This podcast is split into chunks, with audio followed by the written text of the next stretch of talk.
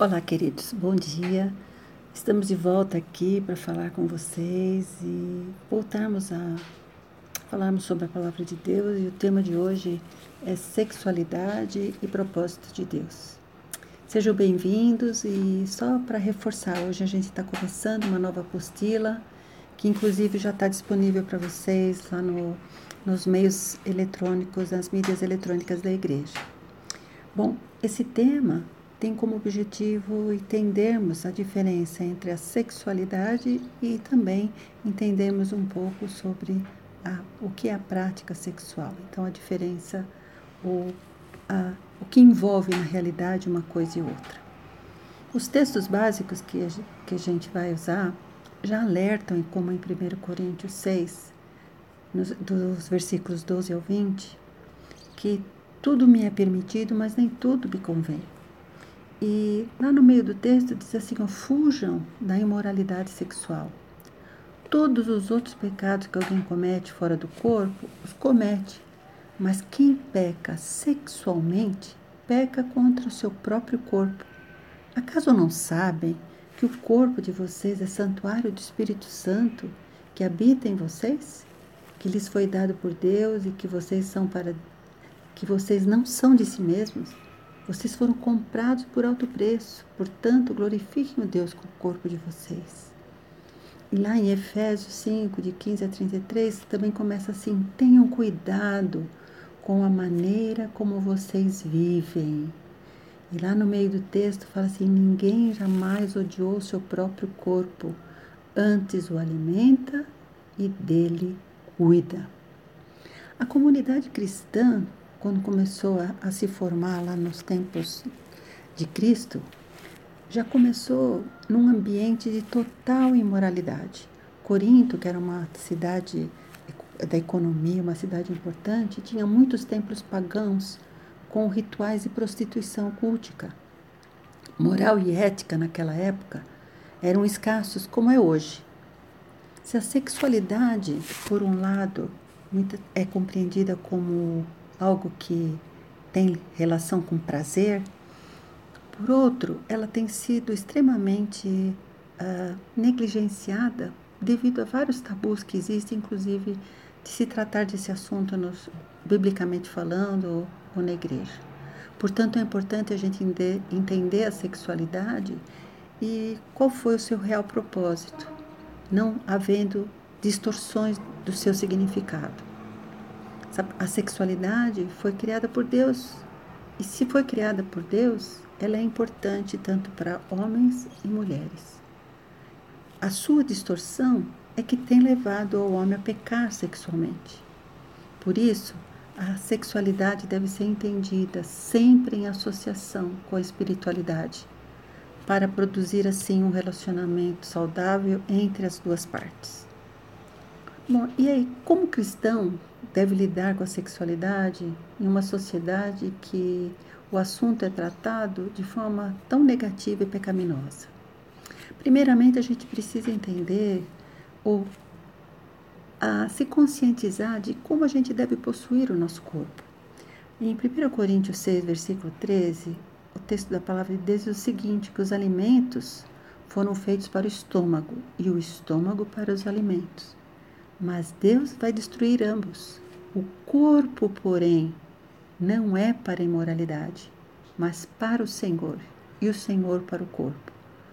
O corpo, nosso corpo, tem diferentes uh, necessidades fisiológicas, mas esse texto deixa claro que existem diferentes níveis dessas necessidades fisiológicas e que o corpo como um todo ele deve glorificar a Deus em 1 Coríntios 6,20, o texto já que a gente viu no início da aula, diz que fomos comprados por um alto preço e que nosso corpo deve glorificar a Deus.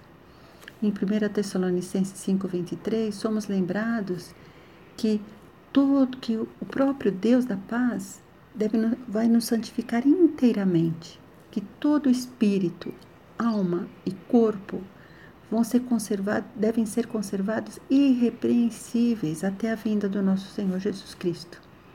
Então, nosso ser inteiro tem que ser irrepreensível, pois a salvação não, não abrange só o nosso espírito. A salvação está ligada ao nosso ser inteiro, ao nosso espírito, a nossa alma e o nosso corpo.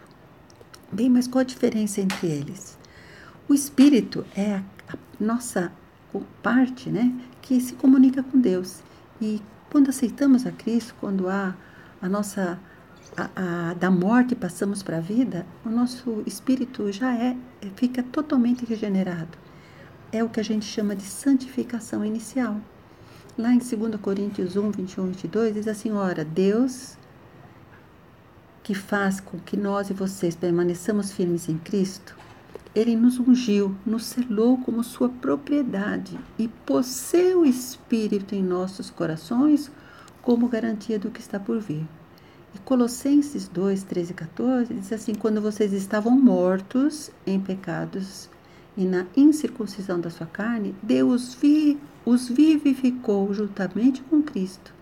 Ele nos perdoou todas as transgressões e cancelou o escrito de dívida que consistia em ordenança e que nos era contrária. Portanto, com a salvação, nós recebemos o Espírito Santo e o nosso espírito volta à vida totalmente regenerado em Cristo Jesus. É a nossa santificação inicial. Mas ela é só inicial. Ela deve continuar nos outros, nas outras partes daquilo que, que somos. A nossa alma é a parte onde habita a nossa personalidade, nossas emoções, o nosso intelecto, a nossa vontade. E a nossa alma vai passa por tem uma santificação processual, é um processo. Lá em 1 Tessalonicenses 4, versículos 4 a 5, diz assim: Cada um saiba controlar o próprio corpo de maneira santa e honrosa, não com a paixão de desejo desenfreado a, não há santificação imediata para a alma. Ela é progressiva e ela vai envolver mudanças de valores e práticas. Em Tiago 1,21 deixa claro isso. Diz assim: portanto, livrem-se de toda impureza moral e da maldade que prevalece, e aceitem humildemente a palavra implantada em vocês, a qual é poderosa para salvá-los.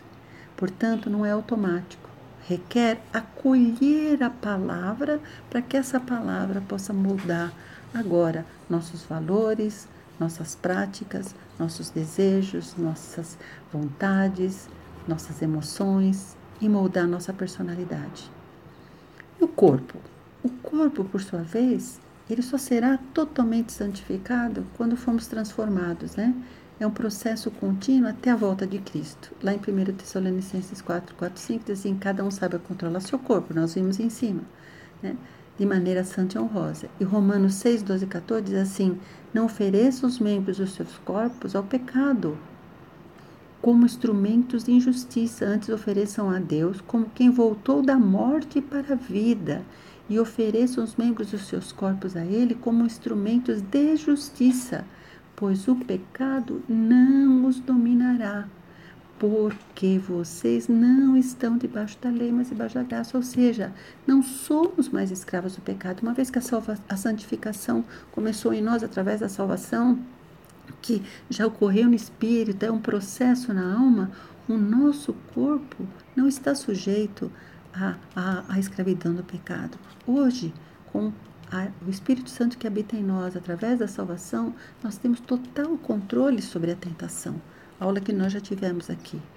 Em 1 Coríntios 15, 54 diz: Quando, porém, o que é corruptível se revestir de incorruptibilidade, incorruptibilidade e o que é mortal de imortalidade, então se cumprirá a palavra que está escrito: a morte foi destruída pela vitória. Ou seja, o corpo só será totalmente transformado quando for, trans, for uh, transformado em incorruptível, seja após a volta de Cristo. Então, saber possuir o corpo, o que, que é? É buscar constantemente a santificação da alma, submetendo o corpo a ela, como Paulo reforça na, em 2 Coríntios 4,16, na versão de Almeida Corrigida, que diz assim: Por isso não desfalecemos, mas ainda que o nosso homem exterior se corrompa o interior, contudo, se renova a cada dia. Nosso ser interior tem que estar sempre sendo renovado pela palavra, sendo santificado pela palavra, para que o nosso exterior, o nosso homem exterior, o nosso corpo não se corrompa. Bom, mas e daí? E a sexualidade? Para que, que ela existe? Ah, em nosso corpo habita essa sexualidade que foi criada por Deus. Em Gênesis 1, 27 e 28 diz que Deus criou o homem à sua imagem, a imagem de Deus o criou. Homem e mulher os criou. Deus os abençoou e lhes disse: Sejam férteis e multipliquem-se. Encham e, e subjuguem a terra. Dominem sobre os peixes do mar, sobre as aves do céu, sobre todos os animais que se movem sobre a terra. A sexualidade foi criada com o propósito de abençoar o relacionamento do homem e da mulher. E demonizar o sexo não é correto, nem o desejo sexual. O pecado está na depravação sexual, que é contrário aos princípios estabelecidos por Deus. Se voltarmos para o texto que acabamos de ver, em Gênesis 1, 27, diz que Deus criou o homem à sua imagem. Nesse versículo, a palavra hebraica ah, significa humanidade, espécie humana, que é Adam. Né? E no versículo seguinte, o 28, a palavra usada para homem significa macho e para mulher significa fêmea. Ou seja, existe diferença entre um e outro. A finalidade qual que era? União sexual, pois o, o versículo continua dizendo: sejam férteis e multipliquem-se. A ordem seguinte é que eles fossem férteis e multiplicassem a, essa espécie de, sobre a terra. O sexo, portanto, é uma dádiva divina, faz parte da nossa identidade, que o inimigo tenta destruir desde o Éden, quando plantou a dúvida no coração do homem sobre a palavra e o cuidado de Deus. Lembram lá em Gênesis 3, 4, 5, que ele diz assim: ó, Disse a serpente à mulher: Certamente vocês não vão morrer. Deus sabe que no dia que vocês comerem desse fruto, seus olhos se abrirão e vocês serão como Deus, conhecedores do bem e do mal. Essa dúvida que foi plantada no homem lá no jardim do Éden, é, tem que tem também aquele que questiona sua identidade sexual. A, dúvida uh, que nos fala, inclusive, o salmista em Salmo 139, 13 e 16, quando ele diz que tu criaste o íntimo do meu ser e me teceste no ventre da minha mãe. E lá no outro versículo, lá no fim do texto, diz assim: Os teus olhos viram o meu embrião. Quantos têm dúvida da sua identidade sexual e duvidam desse texto, que foi Deus que os criou no íntimo do seio da sua mãe, no ventre da sua mãe, que os seus olhos viram como embrião, que não há erro na sua identidade sexual. Né? Então, a, essa dúvida que foi plantada lá no, no Jardim do Éden, muitas vezes é a dúvida que sobrecai sobre alguém que questiona a sua identidade sexual. É a mesma tática de Satanás. Mas biológico falando, como que o sexo é definido? Né? Nós sabemos que as características orgânicas diferem o macho da fêmea, que os órgãos sexuais, os órgãos reprodutores são aqueles que é, identificam o outro, tanto é que é o que é usado na, no ultrassom, né, quando a mulher está grávida e quer saber o sexo da criança. Mas como que o sexo é determinado? A espécie humana, como vocês sabem, tem 23 pares de cromossomos. Então, cada uma das nossas células tem 23 pares de cromossomos, sendo que 22 pares são os considerados somáticos, são aqueles que nos dão as características físicas, características que nada têm a ver com a parte sexual, são chamados autossomos.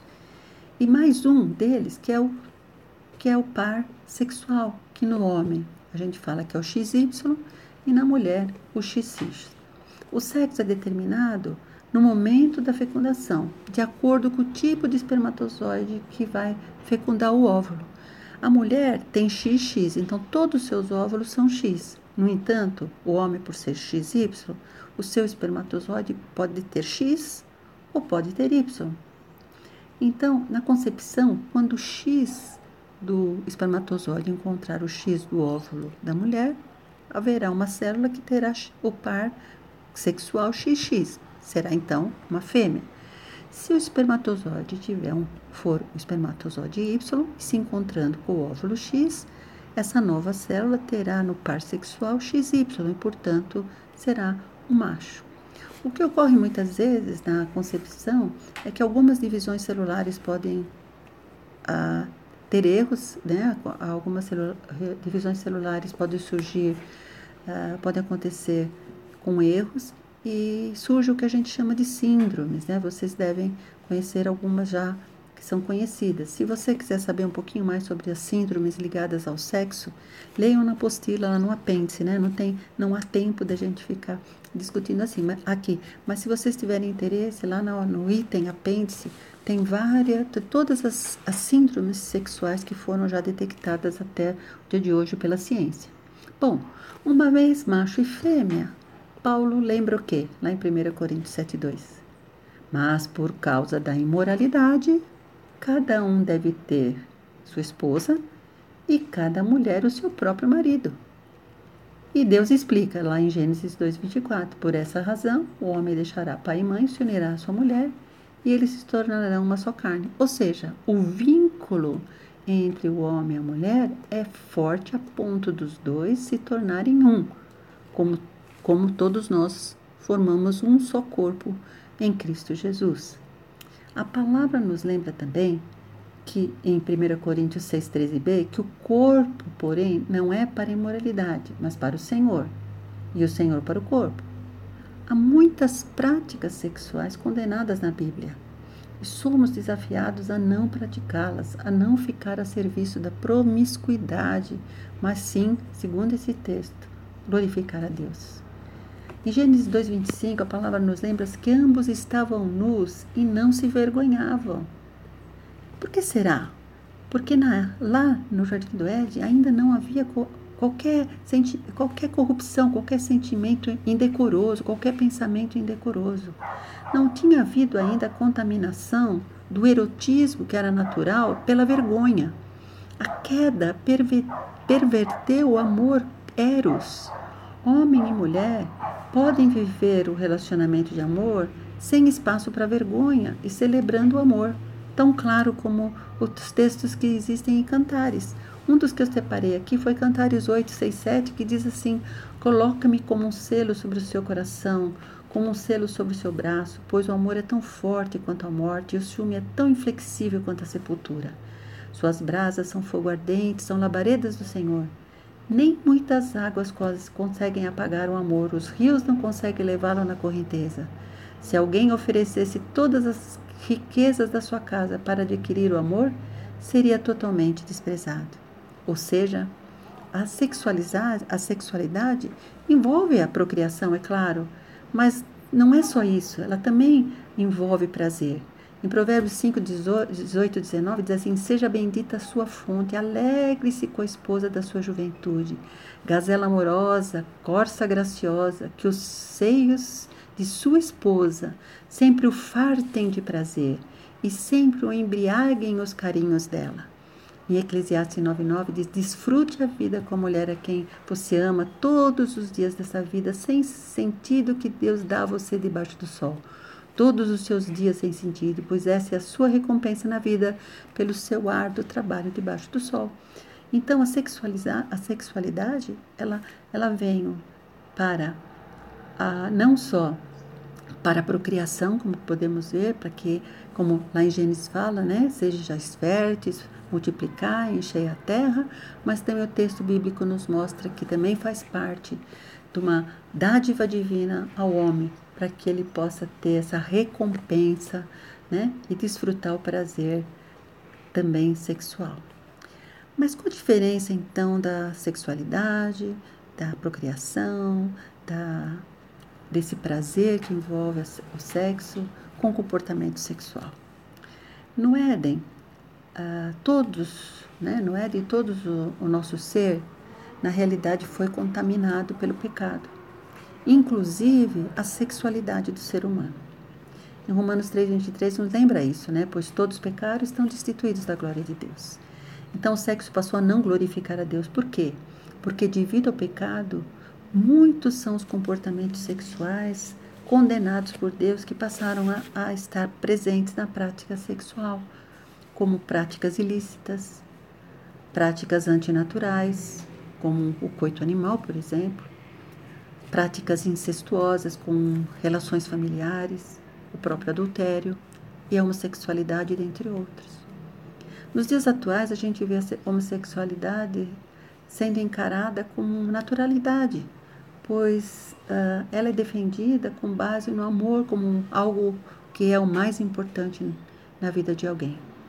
Nossa atitude como cristãos é seguir as palavras de Paulo, ou seja, de aceitarmos uns aos outros, como ele fala em Romanos 14, 3 quarto. Aquele que come de tudo não deve desprezar o que não come. Aquele que não come de tudo não deve condenar aquele que come, pois Deus o aceitou. Quem é você para julgar o servo alheio? É para o seu Senhor que ele está de pé ou cai, e ficará de pé, pois o Senhor é capaz de sustentar.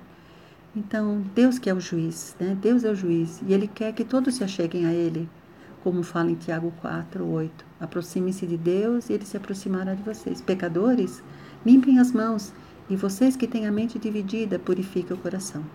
Então, como cristãos, não devemos ser hostis àqueles que praticam, têm práticas sexuais ilícitas ou práticas sexuais condenadas, né? Nem ah, agirmos com, com rejeição, pois Cristo ama o pecador e morreu por ele. Embora não possamos aceitar a prática como normal, a gente, como cristão, como servo do reino de Deus, devemos agir com graça para que o amor redentor, o amor curador de Cristo, seja transmitido a essa pessoa e possa agir no espírito, consequentemente na alma e mudar o, as atitudes do corpo. Esse é o nosso papel como cristãos, né? Bom, mas a, a sexualidade pode tem tem um papel na espiritualidade? Sim a sexualidade não pode ser separada da espiritualidade. A beleza da sexualidade, ela só pode ser percebida e vivida se houver espiritualidade. O crente tem que crer que quem criou a sexualidade foi Deus, que ela faz parte do indivíduo, mas que ela não é o maior alvo da vida do homem, porque o maior alvo é a salvação. O prazer sexual foi projetado por Deus para ser desfrutado mas para ser desfrutado somente nas regras de Deus dentro do casamento. Jesus expandiu o conceito né, da, da sexualidade ou da distorção da sexualidade, demonstrando que a intenção do coração ah, já é algo que pode, ah, além do físico. Né? Ah, em Mateus 5,28, né, quando ele diz que quem olhar com intenção impura já adulterou, a santidade é mostrado que a santidade vai além do físico, além daquilo que você faz com o seu corpo. Ela também tem que ir no seu pensar, lá na sua, no seu, nos seus sentimentos, nos seus pensamentos. Paulo, por sua vez, comparou o relacionamento do homem e mulher no casamento com o relacionamento de Cristo com a igreja. Em Efésios 5, 22 e 23, ele demonstra essa relação íntima entre eles. Então, a sexualidade e espiritualidade estão totalmente ligadas e somente com a, com a espiritualidade a gente pode ter uma sexualidade sadia. Então, a sexualidade ela só será bem entendida e praticada se houver espiritualidade. A pureza da sexualidade depende desse entendimento, pois é pela fé que os padrões estabelecidos vão ser atendidos, vão ser cumpridos. Nas palavras de Richard Foster, ele diz assim: a vida espiritual realça a nossa sexualidade e a direciona. Nossa sexualidade dá interesse natural à nossa espiritualidade. Nossa espiritualidade e nossa sexualidade entram numa harmonia operacional na vida do reino de Deus. Espero que vocês meditem nesses assuntos, bem como que leiam a apostila incluindo o apêndice, como eu disse para vocês, onde podem tirar algumas dúvidas sobre, inclusive, gênero e orientação sexual. Eu também fico à disposição de cada um de vocês, caso vocês tenham dúvidas e queiram conversar a respeito. Deus abençoe a todos, que cada um seja grato pelo sexo que recebeu, pela sexualidade que Deus nos permite desfrutar e com, é claro, o discernimento espiritual através da Sua palavra. Que Deus abençoe todos vocês, que cada um de nós possa viver essa sexualidade totalmente uh, praticada na pureza do entendimento da palavra de Deus, do entendimento da nossa espiritualidade. Uma ótima semana para vocês. Deus os abençoe e guarde.